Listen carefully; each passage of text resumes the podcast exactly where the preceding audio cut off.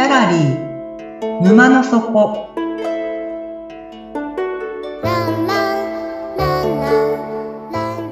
これは月に2回だけオープンする不思議なギャラリー沼の底で店主のオセアンと織りなす抽象画の世界のお話。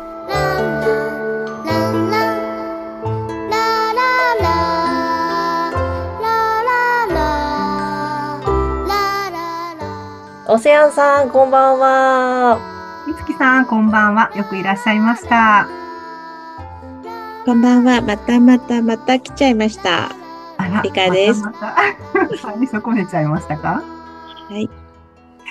どうぞどうぞ大歓迎ですあの寒いと思いますので奥にお上がりくださいお茶とお菓子用意してますありがとうございます。おはようございます。今日も、まゆびとりかさんと、ちょっと沼の底ワールドを楽しみにしに来たんで、よろしくお願いします。はい。今回はですねワクワクするお話をしましょお、うみんな大好きなゴールド。黄金の話です。うん、黄金、みつきさんはゴールドお好きですか？大好きです。大好き。よかった。リカさんもきっと金はい、好きです。ですよね。あよかったよかった。じゃあ、もうその話ですよ。もう黄金、徳川埋蔵金、ゴールドラッシュ。その話をですね、したいと思うんですが、実は以前別のお話の中で、その埋蔵金、ゴールドの埋蔵場所を匂わせたことがあったんですけども、みつきさん、見当つきますか？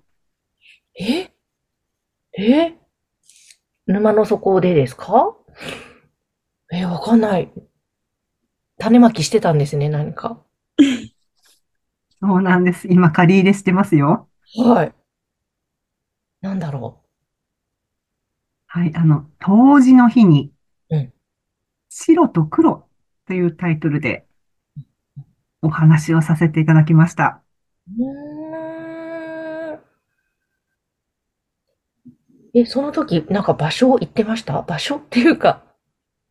はい、言ってましたね。あの、光が罠にかかって集められ、閉じ込められている場所がありますとうん。いう話をしましたね。この沼の底がある場所はですね、この V 字の谷間にありますよね。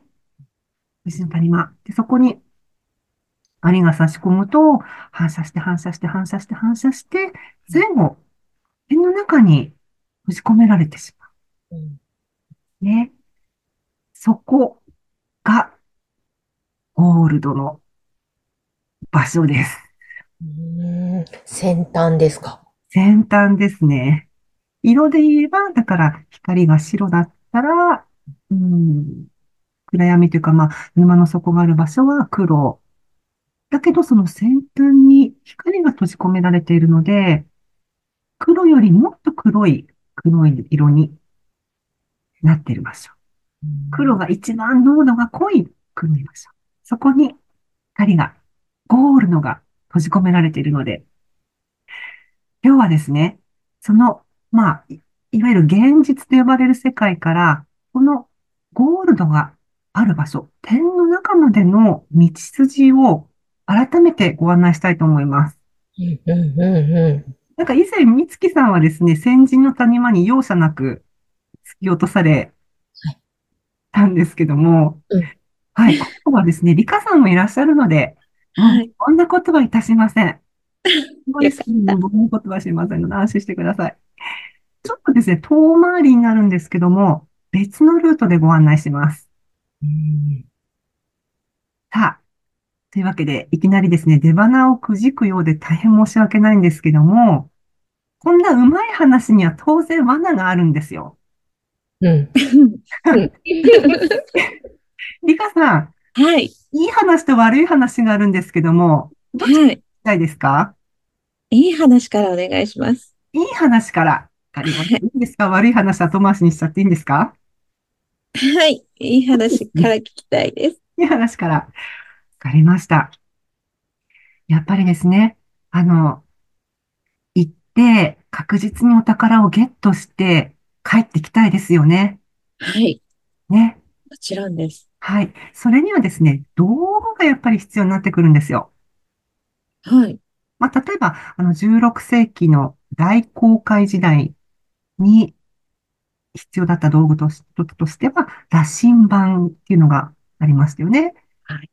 羅針盤があったおかげで、無事に帰ってこられた。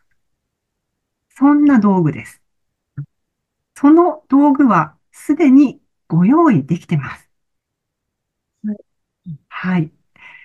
で、えっと、一応4つあるんですけども、そのうち3つはご用意できてる。というふうにちょっと言い直させていただくんですが、まず、3つのうちの用意できている1つ目の道具、何かというと、後ろを見る道具なんですけど、さあ、みつきさん、何だと思いますか？後ろを見る道具。ん鏡？当たりです。当たり、ああ、よかった。はい。鏡です。はい。二つ目。お宝をゲットするときに必要な道具なんですけども、リカさんなんかこう当てずっぽうでいいんです。何が必要だと思うえイメージだとこう、なんか、つるばきみたいなやつでこう、掘っていく感じ。するわけって何？あ、だからつるば、え、あれなんて言うんでしたっけ？あの、上がこう、月みたいな感じでこう、掘るやつ？なんあこう、ガツガツしてる。ありますね。うん。なんて言うんですっけね？なんて言うんですかね？つるはしじゃなくて。つるは、つるはしか。つうんるはき。つるはし。惜しいです。剣です。うん剣。はい。剣です。さあ、ここまで来たら、みつきさん三つ目、なんかイメージできるかな？羅針盤に当たるもの。三つ目の道具、何でしょうか？羅針盤に当たるものですか？え、磁石？違うか。なんだ？鏡、剣ときました。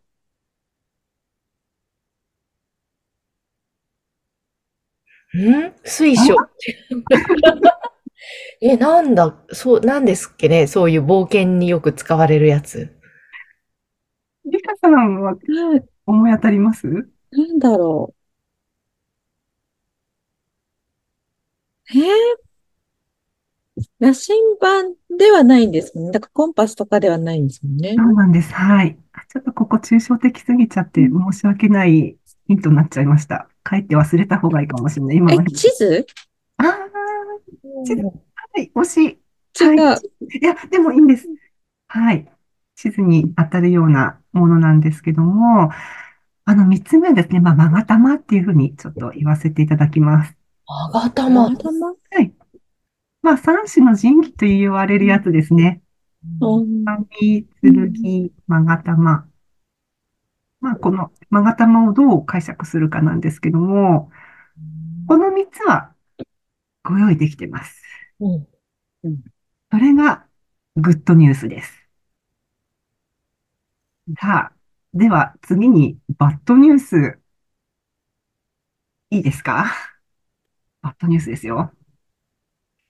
はい。バッドニュースはですね、とっても危険な旅だっていうことです。うん。非常に危険です、この旅は。はい。まあ、どう危険なのかというと、まずですね、方向ですうん。向かう方向が問題です。どこに行くのかというと、後ろの世界に向かっていきます。うーん。ではない。後ろの世界。後ろの世界ですね。みつきさん、なんか前、前話くらいで後ろの話をしたように思うんですけども、うん後ろ、どんな世界だったでしょうか？え、後ろ、どんな世界だった？みつきさん、後ろ見ることできますか？見ることできないですっていうね、話ですね。はい。そうなんですよ。見た瞬間に、だって、表になっちゃう。粒子になっちゃう。後ろは波動。うんうんうんだけど、パッと見た瞬間に粒子になっちゃうから。うん。後ろは永遠に見れない。ですよね。つまりですね、誰も見たことがない未知の世界に行かなきゃいけないんですよ。うん。それが進む方向になります。はい。もっと具体的にどの危険があるかというと、3つくらい挙げられるんですが、まあ、1つ目はですね、まあ、いくらね、そんな未知の世界であっても、目印さえあればなんとかなりそうに思うじゃないですか。うん。大航海時代の北極星？か。まあ、だけどですよ。その、目指すところはですね、真っ暗闇。で星という星、光という光はもう全部トラップにかかって、その中に閉じ込められちゃっているので、真っ暗闇の中を進まなきゃいけない。うん。それが危険の一つ目。はい。で、危険の二つ目はですね、この起きて見ているこの意識の世界っていうのは、直線が優先でしたが、うん、目をつぶって、えー、クローズされている世界は曲線が優先でした。うん、なので、意識の世界のイメージで、あの、旅に出ようとすると、方角を見誤る危険性がある。それが二つ目の危険。はい。三つ目ですよ。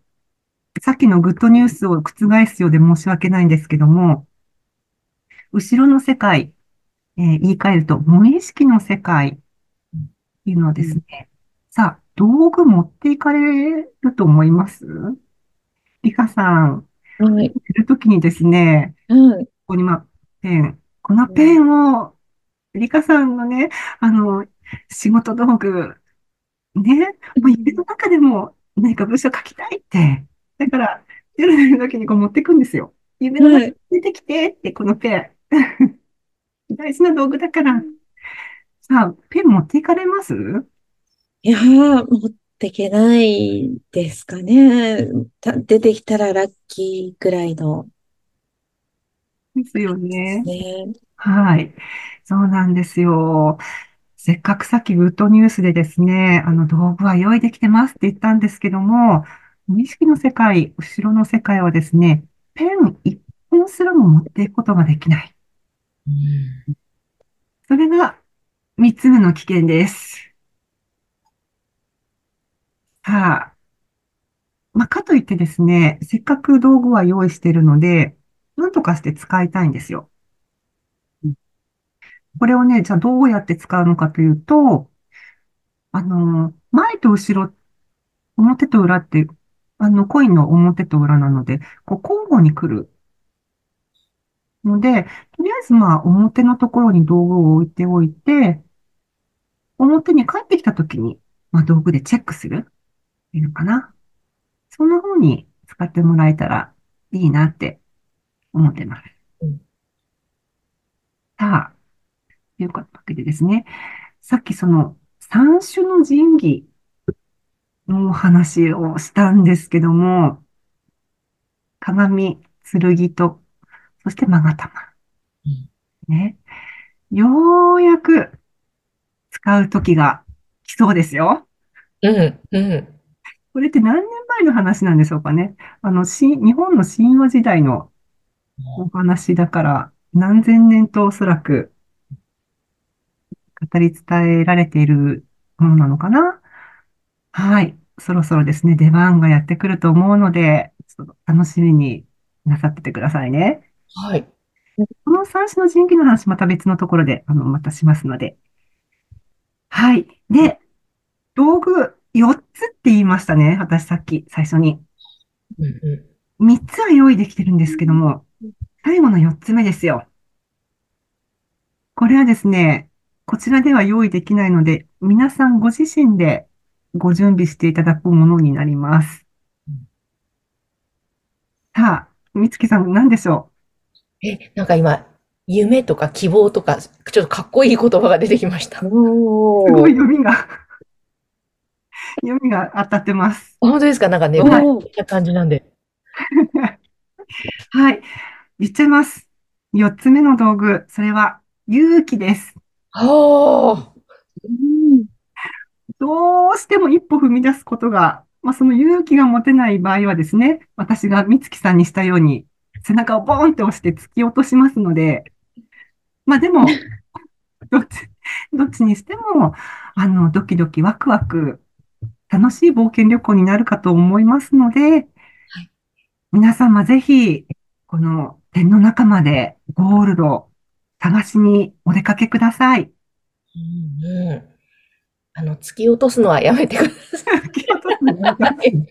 ね、ドキドキワクワク、ドラゴンクエストみたいにしながら。はい。ですね。はい、そうです。はい、では、あれですよね、そろそろ閉店のお時間なので、今日の話はこれでおしまいにしたいと思います。本日51話目は、不動産効果買取専門、トレジャークエスト、笹尾祐樹様の提供でお送りいたしました。眠って目が覚めたら新しい世界が待ってますよ。皆さん、おやすみなさい。おやすみなさい。おやすみなさい。